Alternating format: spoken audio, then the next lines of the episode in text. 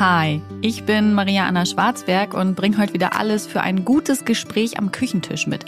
Hier bei Vollkommen Unperfekt, dem Achtsamkeitspodcast mit Blumen, Pralinen und Wein, aber ohne Geschwurbel und Kitsch. In der heutigen Podcast-Episode geht es um das Thema toxische Maskulinität und um gleich einmal mit dem Begriff zu brechen, falls es für jemanden einfach noch ein unbekanntes, äh, unbekannte Worte waren. Äh, als toxische Männlichkeit bezeichnet man ein destruktives Verhalten von Männern, das schädlich für sie selbst und für andere ist. Toxische Männlichkeit speist sich aus vermeintlichen Vorgaben, wie ein Mann sein soll, was er zu fühlen und wie er sich zu verhalten habe. Das ist zitiert vom BR, vom Bayerischen Rundfunk aus dem Beitrag Toxische Männlichkeit.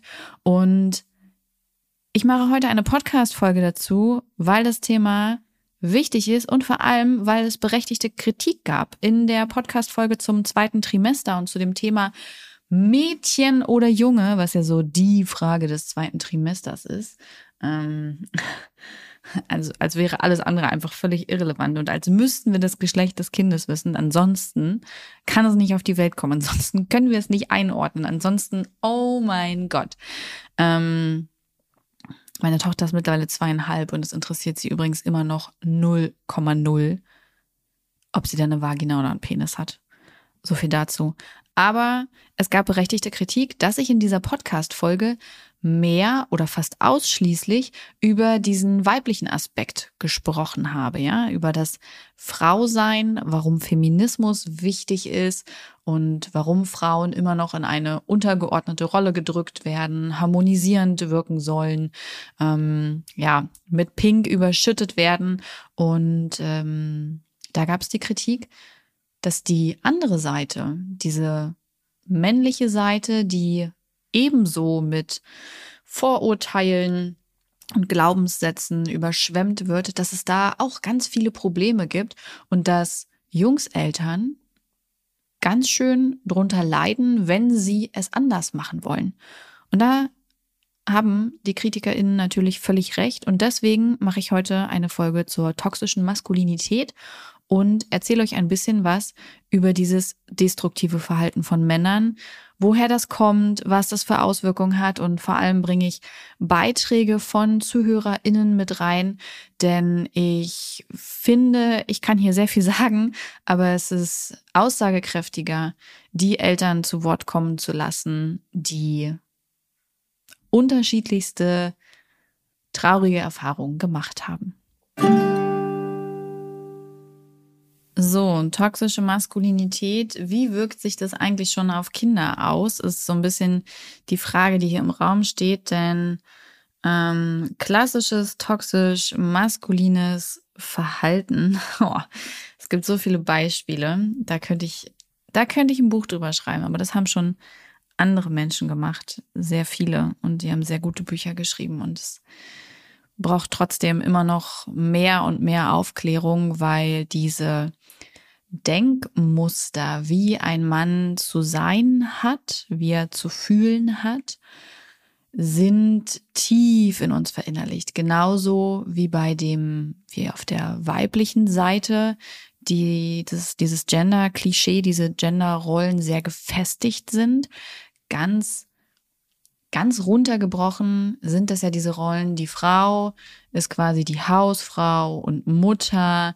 Sie ist die, die häufig die mentale Last trägt, die Verantwortung, Organisation, Struktur. Sie ist die, die Harmonie in die Familie bringt, die schlichtet. Sie ist weich. Natürlich ist es die Aufgabe der Frau, schön zu sein. Ähm, Frauen haben lange, lange, lange keinen Zugang oder nur einen schlechten Zugang zur Bildung gehabt. Und das ist leider in weiten Teilen der Welt noch heute so. Das heißt, sie können sich auch keine bessere Stellung erarbeiten, ja, sondern sie leben in Abhängigkeit zum Großteil von Männern, sowohl in finanzieller Hinsicht, in existenzieller Hinsicht, als auch in emotionaler Abhängigkeit häufig.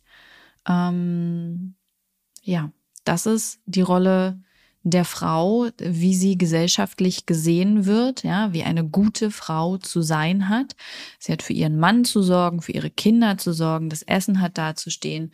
Sie hat gefälligst nicht aufmüpfig zu sein. Das merken wir ja auch an Wörtern, die weiblich geprägt sind. Hysterie zum Beispiel. Da habe ich mal irgendwann eine Podcast-Folge zu aufgenommen zu zu Worten, die wirklich so rein weiblich geprägt sind und Hysterie zählt dazu, galt sogar lange Zeit als Krankheit, wurde äh, dann von natürlich männlichen Ärzten kuriert. Äh, so wurde übrigens der Dildo und dann, naja, nicht der Dildo, aber der Vibrator erfunden, weil den Männern das zu anstrengend war, die Frauen zu befriedigen, die sie von ihrer Hysterie zu heilen.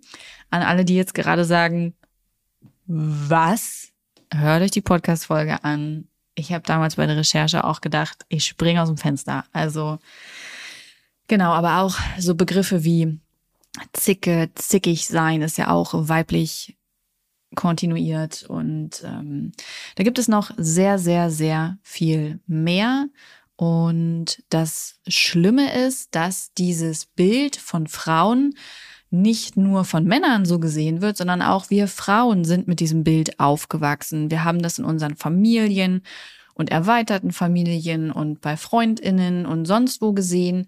Also im Alltag, ja, wir ähm, bekommen dieses Bild durch die Medien, durch Filme, Serien, Bücher, all diese Dinge vermittelt, durch Institutionen wie Schule und so weiter.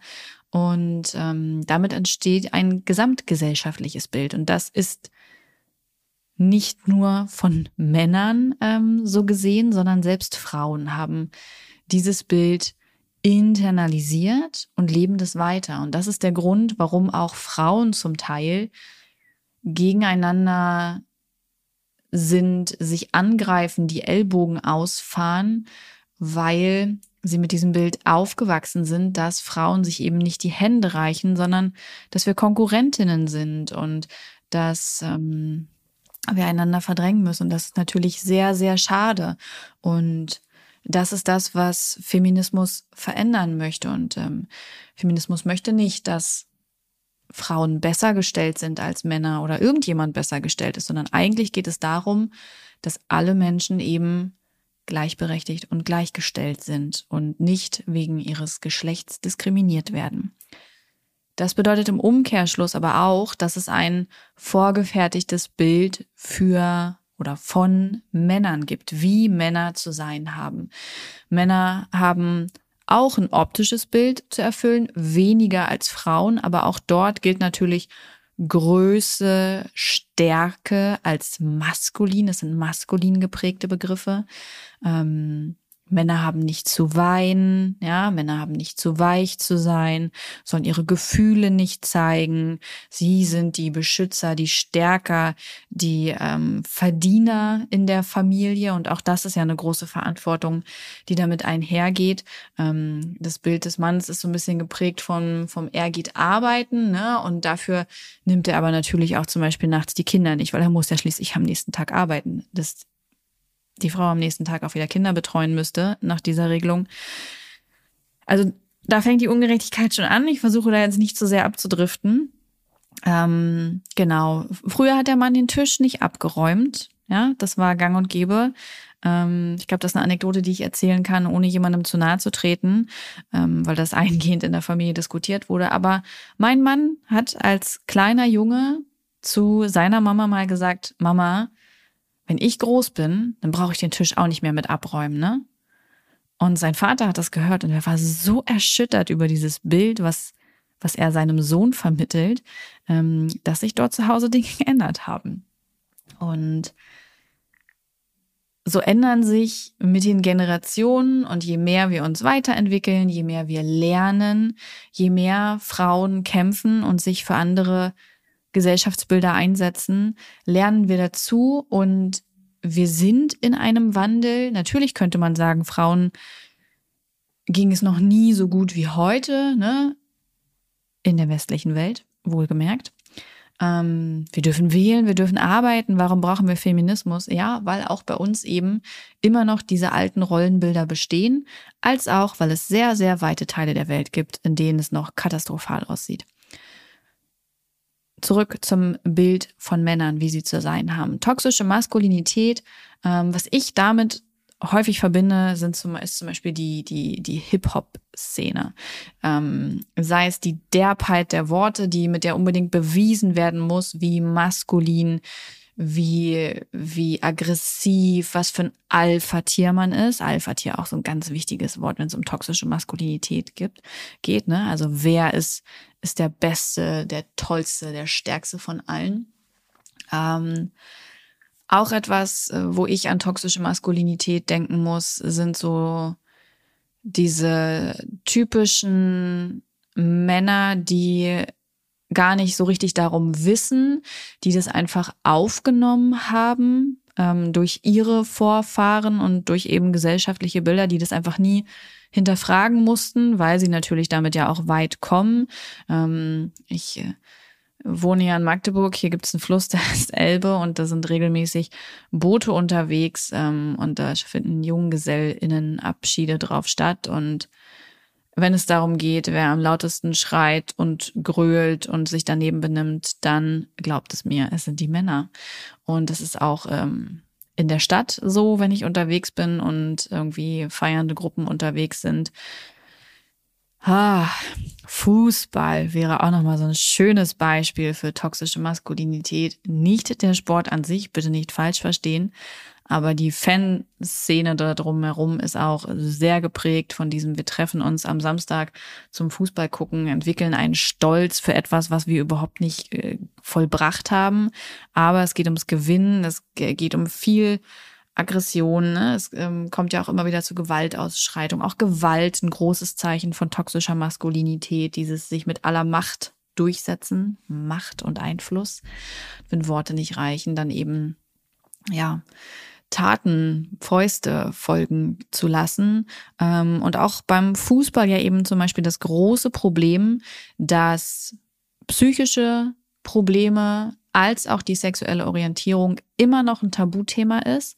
Das zeigt eben, wie Männer zu sein haben. Ja, so erwachsene Männer. Also wo geht es hin? Und wir haben das Thema zu Hause äh, öfter, weil weil wir natürlich auch uns entwickelt haben und unsere Beziehungen und unsere Strukturen. Und ich weiß heute, das wusste ich vor einigen Jahren auch nicht, und das ist mir auch erst in den letzten Monaten wirklich bewusst geworden, ähm, dass wir eine feministische Familie sind. Und ich finde das unglaublich gut und ich bin äh, froh und dankbar und glücklich, diesen Mann an meiner Seite zu haben. Ähm, der ein, ein so tolles Bild von Beziehung, von Miteinander, von Familie ähm, in sich trägt und entwickelt hat. Aber das ist natürlich bei weitem nicht überall so. Und ähm, wir haben das Thema deshalb manchmal, weil ich dann sage, oh, ich könnte niemals mit XY zusammen sein. Ich würde, würde ähm, versuche ich gerade keine gewalttätigen Worte zu benutzen. Doch, es würde Axtmord geben, sage ich dann. Ich würde, ich würde einen Axtmord begehen oder Alkoholikerin werden, wenn ich mit dem zusammen sein müsste. Und da geht es immer darum, dass das Männer sind, die halt sich nicht oder zu wenig um ihre Kinder kümmern, ähm, die so eine unterbutternde Haltung haben, die ihre Frauen Mädchen nennen, die einfach ausgehen, ohne irgendwelche Absprachen zu treffen, die keine Rücksicht nehmen, die keine Verantwortung übernehmen, die keine mentale Last in der Familie tragen, die alles als gegeben annehmen, also dieses klassische Bild. Und mir war das lange Zeit erst gar nicht bewusst, warum ich das immer gesagt habe, so dieses, boah, ich würde durchdrehen, wenn ich mit demjenigen zusammen sein müsste. Und erst so nach und nach ist mir bewusst geworden, ja, weil das natürlich klassische Männer sind, wie sie zu sein haben sollen und diese Rolle einnehmen und was Frauen wohl angeblich total attraktiv finden. Und ich glaube, das finden Frauen auch zum Teil, wenn sie sich mit diesem Rollenbild noch nie auseinandergesetzt haben und das noch nicht reflektiert haben. Und das ist kein Fehler, ähm, den ich Frauen unterstelle oder wo ich Frauen für in die Verantwortung nehme, sondern das ist einfach ein riesiges gesamtgesellschaftliches Problem und das, die Schuld dafür trägt nicht das Individuum, sondern einfach das System an sich. Und äh, nicht jeder Mensch hat einfach die Zeit, sich ständig hinzusetzen und die Dinge in seinem Leben zu reflektieren. So, das ist ein Riesenprivileg. Zeit ist eines der größten Privilegien, das es gibt. Mm. Und ich bin sehr dankbar, heute da so eine gefestigte Position zu haben.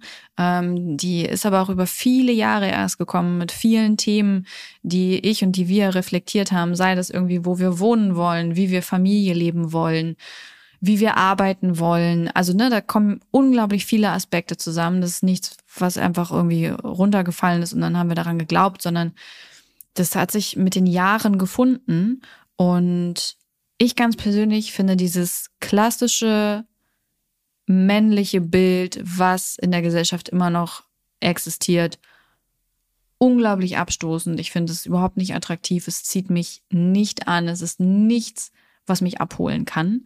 Ähm ich finde es immer ganz spannend in einer Beziehung. Ähm, jeder Mensch hat ja von uns so Attribute, was, was Attraktivität ausmacht. Und ich finde es unglaublich interessant, das zu beobachten, wie sich das bei mir verwandelt hat. Weil meine erste Beziehung war zum Beispiel mit einem Mann, der sehr präsent war, sehr einnehmend, ähm, schon sehr maskulin, der auch in seiner Art, ähm, wenn ich danach gesucht habe, eine gewisse Weichheit hat. Aber damals zum Beispiel ähm, war mein Bild oder war mein, war mein Attribut für Attraktivität eben doch noch ein sehr markant männliches. Und ich finde es ganz spannend, wie sich das eben einfach mit der Zeit verändert hat und wie ich da heute drauf blicke und denke, nee, also wenn mir so ein Typ entgegenkommt, da, boah, null Bock drauf. Und diese Männer sind ja nicht einfach so auf die Welt gekommen. Ist ja nicht so, als würde man einen Jungen gebären und der würde aus einem rauskommen und würde schon sagen, ey Olle, was los? Sondern das sind kleine, unbescholtene Wesen, die eben auch mit zweieinhalb, wie eingangs erwähnt, noch keinen Plan haben, äh, was man mit Vagina und Penis eigentlich macht, außer zu pullern. Und denen es auch bis dato völlig gleich ist. Es sind Menschen, die auf die Welt kommen. Wir werden mit einem Geschlecht geboren. Das muss nicht heißen, dass das auch unser Geschlecht ist oder bleiben wird. Ja, das ist einfach, es ist einfach ein biologisches Geschlecht, mit dem wir auf die Welt kommen. Und eigentlich ist es so unglaublich irrelevant, weil es eben nur ein biologisches Geschlecht ist. Der einzige wirkliche Unterschied ist, dass Frauen eben als Nahrungsquelle für Babys dienen. Aber mittlerweile hat sich die Welt ja sehr weiterentwickelt. Es ist auch allen anderen Menschen möglich, ein Kind zu versorgen. Ähm, auch wenn Muttermilch, das möchte ich an dieser Stelle natürlich informationshalber sagen, im ersten halben Jahr auch nach WHO-Empfehlung das gesündeste für ein Baby ist.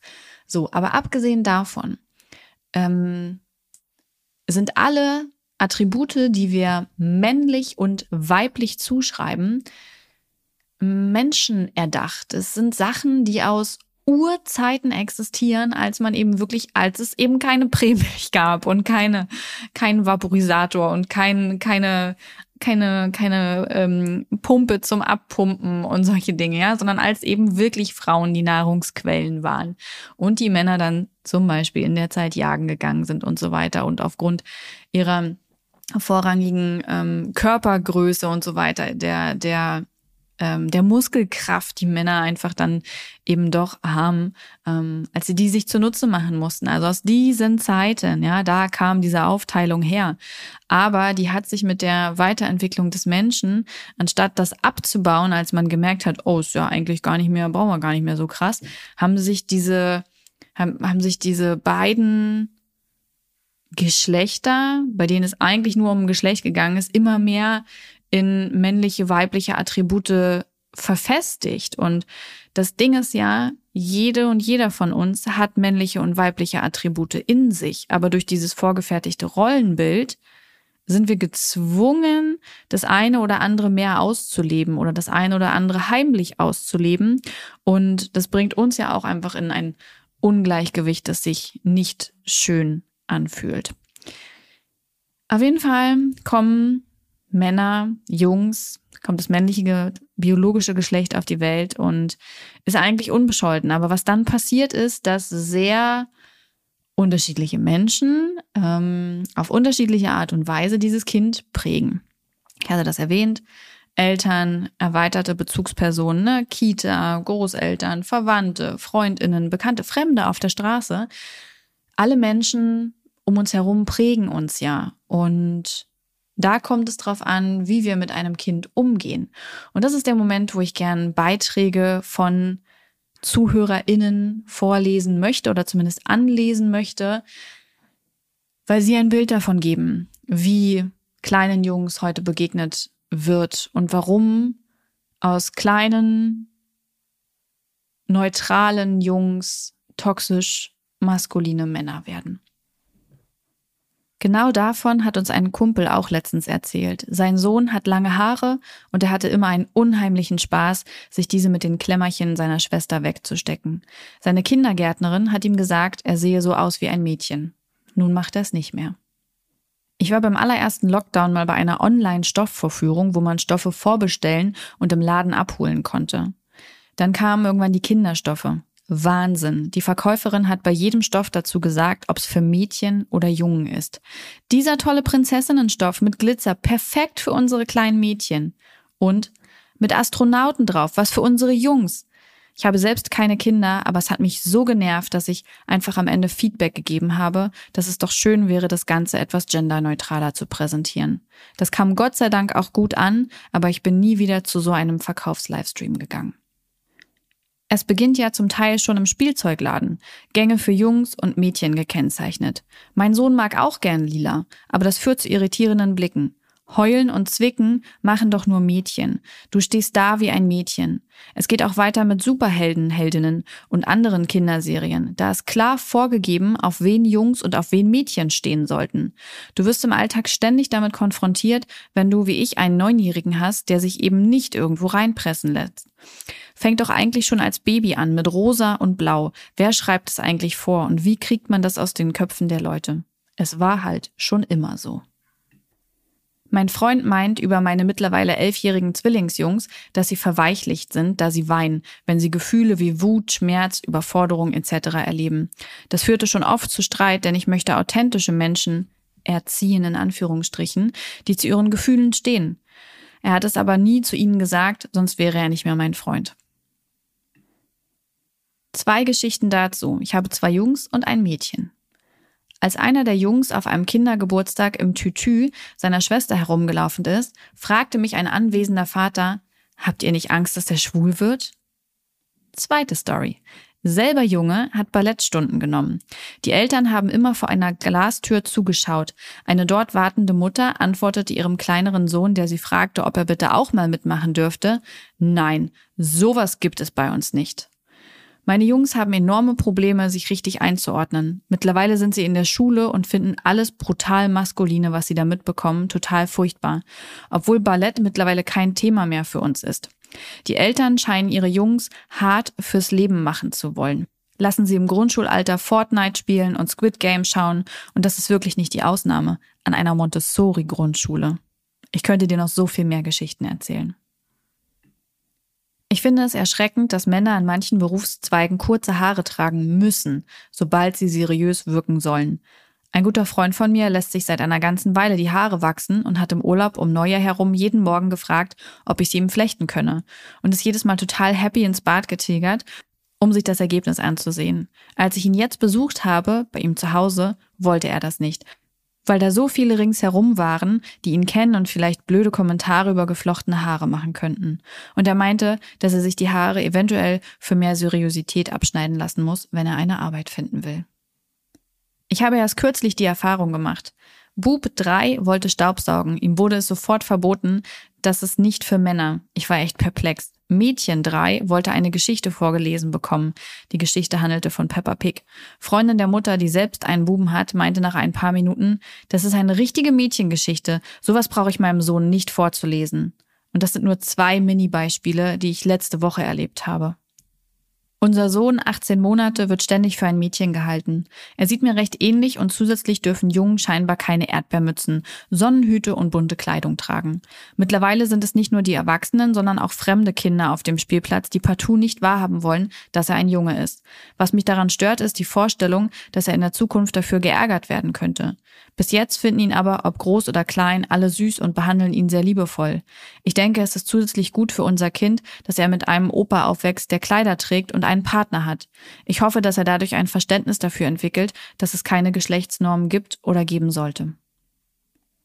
Wir haben einen zweijährigen Jungen mit langen, lockigen Haaren und Klamotten unter anderem in rotbraun, orange, beige, gelb, der auch ab und an mal Mamas Nagellack trägt. Ich könnte dir stundenlang Geschichten über die letzten zwei Jahre erzählen. Sobald wir das Haus verlassen, wird der Kleine als sie angesprochen. Mich stört das überhaupt nicht, ich stelle das auch nicht richtig, weil ich dem Geschlecht sowieso nicht so ein Gewicht geben möchte. Die Leute merken es spätestens dann, wenn ich über ihn spreche und dann das Wort er benutze. Die Verwunderung ist dann immer sehr groß. Gestern auf dem Spielplatz waren wir an der Schaukel und ich habe unseren Sohn mit Namen angesprochen. Auf einmal drehte sich wie aus dem Nichts ein Opa mit seinem Enkel auf der anderen Schaukel zu mir um und meinte, haben Sie gerade XY gesagt? Ach so, das ist ein Junge? Sehr verstörter Blick. Neulich hatte ich das Kinderzimmer neu gestaltet und wollte für die Ankleideecke einen Wandspiegel und bin dafür in unseren örtlichen Kinderspielladen. Ich habe die Verkäuferin dort gefragt, ob sie sowas haben. Sie meinte dann direkt, einen Spiegel für Mädchen? Ich muss sie ziemlich verdutzt angeschaut haben und wusste erst gar nichts mit ihrer Frage anzufangen und habe daraufhin nur gesagt, ich suche einen Wandspiegel für Kinder, das Geschlecht ist doch egal. Sie hatte mir dann nur einen Prinzessinnen-Handspiegel aus maximal viel Plastik, der einem wohl sagt, wie hübsch man doch ausschaut, anbieten können. Für Jungs hätte sie allerdings keine Spiegel. Ach so, ja, Männer gucken ja auch generell nie in den Spiegel. Es ist echt so ein Ding mit dem Geschlecht und ich frage mich auch immer, wie man da richtig reagiert. Es gibt so viele Entscheidungen, die Eltern vor allem in den ersten paar Jahren ihrer Kinder treffen müssen, die auch bei uns noch geprägt sind von zwei Stereotypen bezüglich des Geschlechts, wie zum Beispiel Haare schneiden. Wie lang sollen die Haare bei einem Kind sein, das noch nicht selbst über die Länge entscheiden kann? Oder auch bei Klamotten. Sollte ich für mein Kind in jeder Größe einen Rock bereithalten, damit zumindest theoretisch die Möglichkeit besteht, dass er sich als Junge auch für Kleider entscheiden kann? Solche Gender-Stereotypen aufzulösen, finde ich mittlerweile so viel schwieriger und vielschichtiger als die klassische Farbenlehre oder Puppen versus Autos.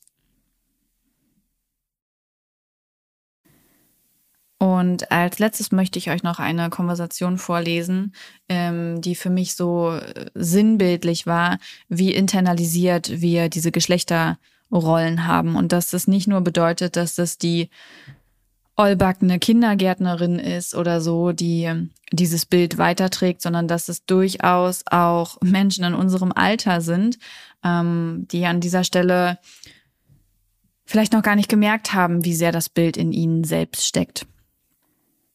Ich muss gestehen, dass das schon meinen Wunsch für ein drittes Kind beeinflusst, ob es ein Mädchen oder ein Junge wird. Wir haben bisher zwei Söhne. Es wäre einfach schön, beides zu erleben. Tochter und Söhne. Ich weiß, Mädchen müssen nicht automatisch Kleider tragen und trotzdem würde ich gern auch noch mal süße Sachen kaufen. Für Jungs gibt's auch coole Sachen, aber trotzdem bei weitem nicht so süße wie für Mädchen. Ich antwortete darauf, einfach Mädchensachen anziehen. Emma trägt zum Beispiel aus beiden Abteilungen Kleidung. Ja, mein Kind hat auch viel rosa und so angehabt, aber ganz ehrlich, ab einem bestimmten Alter will er das jetzt einfach gar nicht. Ob man das steuert oder nicht, es gibt einfach dann so typische Sachen, die kommen einfach, allein schon durch andere Kinder. Er will nur noch Ninjago-Sachen anziehen und ein Ninja sein und kämpfen. Und da zeigt sich eben wieder, wie vielschichtig dieses Bild geprägt wird und dass dann eben auch kleine Jungs schon anfangen, sich zu verändern. Selbst wenn die Eltern anfangs noch zum Beispiel rosa mit in den Kleiderschrank einführen oder so, dass sie dann durch andere Kinder, die von ihren Eltern und Menschen geprägt werden, mit beeinflusst werden und sich so immer weiter dieses Bild toxischer Maskulinität verfestigt und es immer weiter gelebt wird. Und das ist unglaublich schade und ähm, sorgt eben im Umkehrschluss dafür, dass Frauen weiterhin schlechter gestellt sind. Und genau deshalb ist es so wichtig, an diesem Bild von toxischer Maskulinität zu arbeiten, genauso sehr wie die Rechte von Frauen zu stärken, wie Mädchen zu stärken, wie all unsere Kinder mit diversen Vorbildern aufwachsen zu lassen, in Vielfalt und in genau dem, wie sie sind, ja, in ihrer Individualität, indem wir ihre Bedürfnisse erfüllen und ihren Wünschen nachkommen, ihre Träume mit verwirklichen und sie genau so annehmen, wie sie sind. Unabhängig, ob da jetzt ein Penis oder eine Vagina ist. Ich bin mit meiner Episode am Ende angekommen und ich wünsche mir, dass ich euch ein paar neue Einblicke und ein paar neue Aspekte mitgeben konnte und dass es einfach wieder ein Stückchen mehr dazu anstiftet, die eigenen Bilder von Jungs und Mädchen, Männern und Frauen zu überdenken, zu reflektieren und im Alltag kleine Veränderungen vorzunehmen, die halt für ein Kind sehr viel mehr sind als nur ein kleiner Alltag. Für uns ist es Alltag, aber für die Kinder ist es eben ihre Kindheit und die prägt sie für den Rest ihres Lebens. Ich wünsche euch einen schönen Tag oder Abend. Dieser Podcast wird produziert von Podstars bei OMR.